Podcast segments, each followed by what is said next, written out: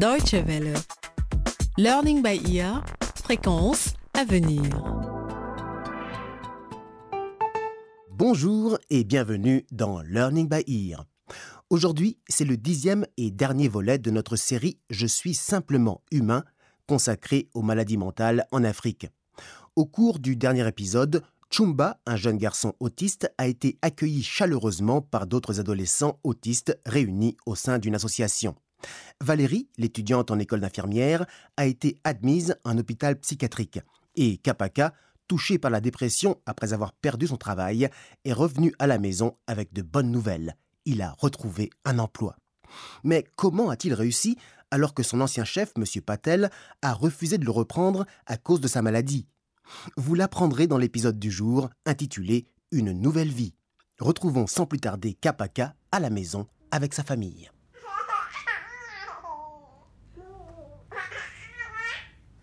Même notre bébé est heureux grâce à ton nouveau travail.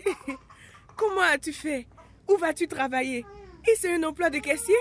C'est bien payé? Et quand vas-tu? Hé, calme-toi. Un peu de patience. Laisse-moi boire un peu d'eau. Hmm? Asseyons-nous et je vais tout te raconter. Tu ne vas pas y croire. Ah. Juste après mon entrevue avec Patel qui s'est mal passée, j'étais à deux doigts d'abandonner, mais je n'avais pas le droit.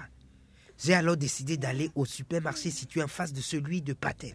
Tu sais, les deux sont en concurrence. Oh oui J'allais chez Patel uniquement parce que tu y travaillais. Ah, ah. L'autre supermarché est quand même moins cher. Ah oui, j'y suis allé et devine quoi Il me connaissait. Ah bon? J'ai dit au chef que je cherchais un travail et il m'a tout de suite dit Ok, tu es embauché.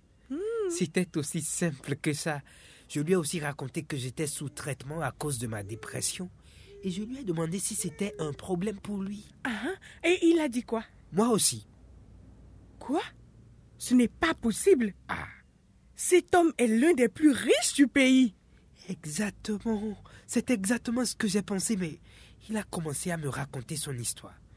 Il a hérité de ses parents une tendance à la dépression.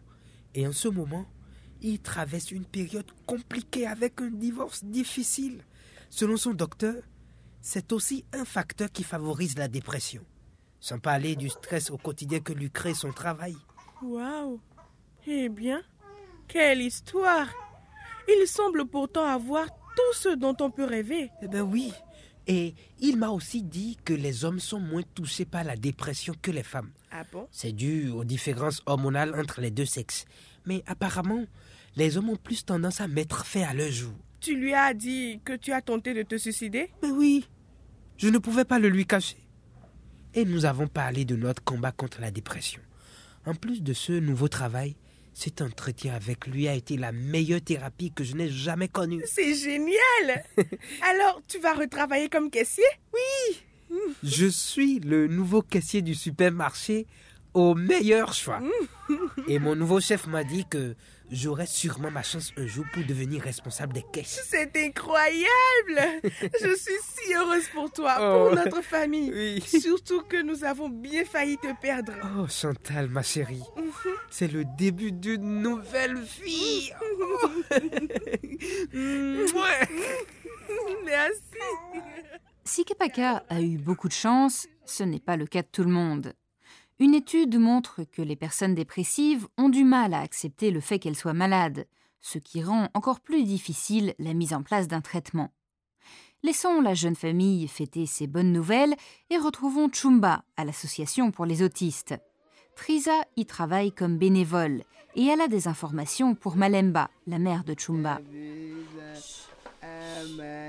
Trisa, vous disiez que vous vouliez me parler. De quoi s'agit-il? Comme vous pouvez l'imaginer, cela concerne Chumba. Il s'est passé quelque chose?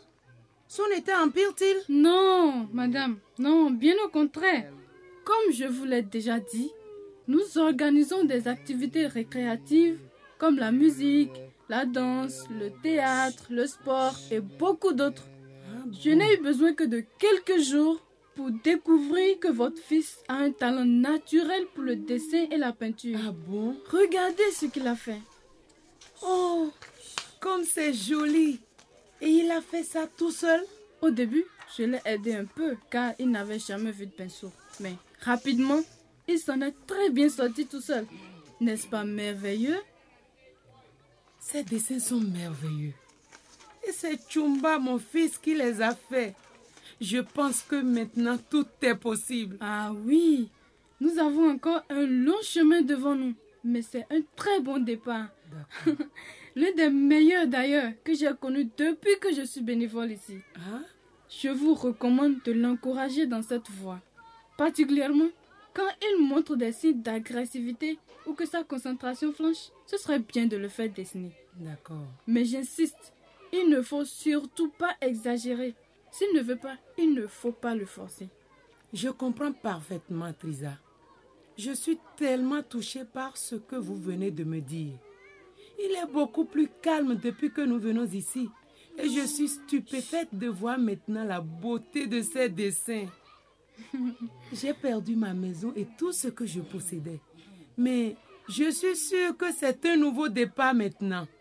Chumba, va avec Trisa. Je viens te chercher plus tard. Oui, maman. Les enfants autistes peuvent présenter des talents exceptionnels, un phénomène que les scientifiques et les chercheurs n'arrivent pas à expliquer. Chumba en est l'exemple parfait. Rendons-nous à présent à l'hôpital psychiatrique où séjourne Valérie. Irène a été autorisée à rendre visite à son amie après deux semaines de thérapie. Pas facile de s'y retrouver avec toutes ces grandes portes. Il ne reste plus qu'à trouver Valérie maintenant.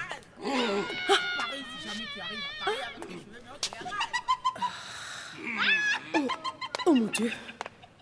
Je n'avais pas imaginé voir autant de patients. Mais d'où viennent tous ces gens? Et de quoi souffrent-ils? Oh, ok. Chambre numéro 11. Bon, ça doit être ici. Valérie? C'est moi, Irène. Je peux entrer? Ok. Je vais entrer. Surprise Irène, nous t'avons bien eu, hein? Excuse-moi, mais c'est le docteur qui voulait te faire une blague. Oh.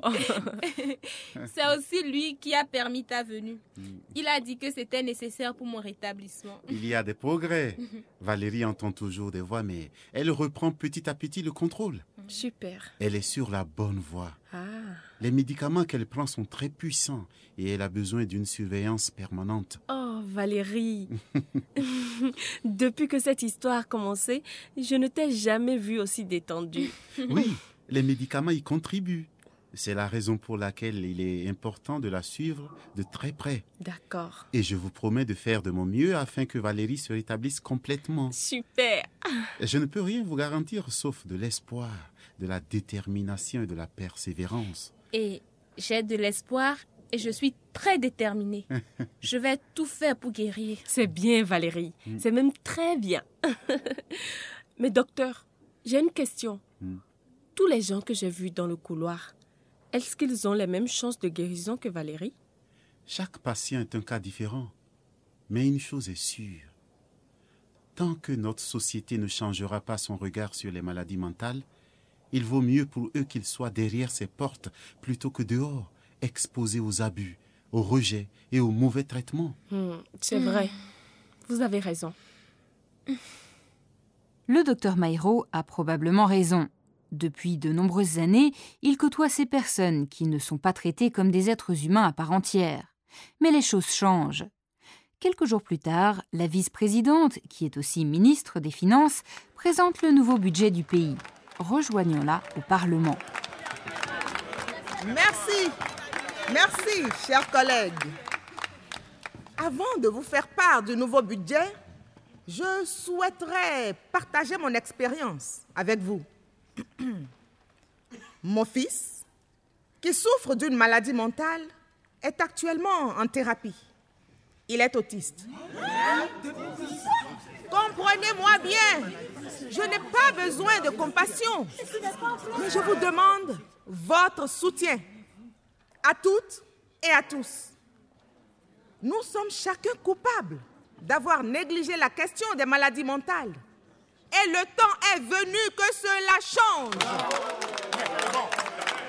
Et là aussi, ne me comprenez pas mal. Nous ne faisons pas cela parce que mon fils est malade.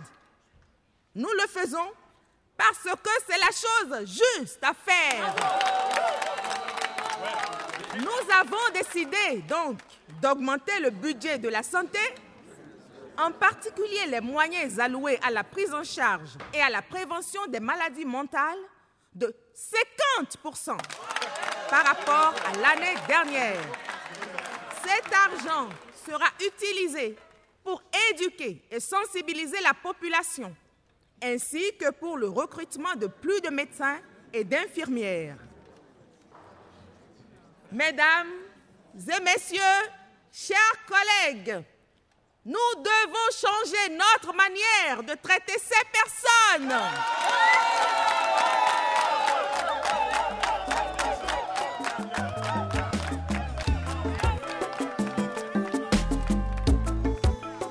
Et voilà, c'est avec ce discours plein d'espoir que se referme notre série sur les maladies mentales en Afrique.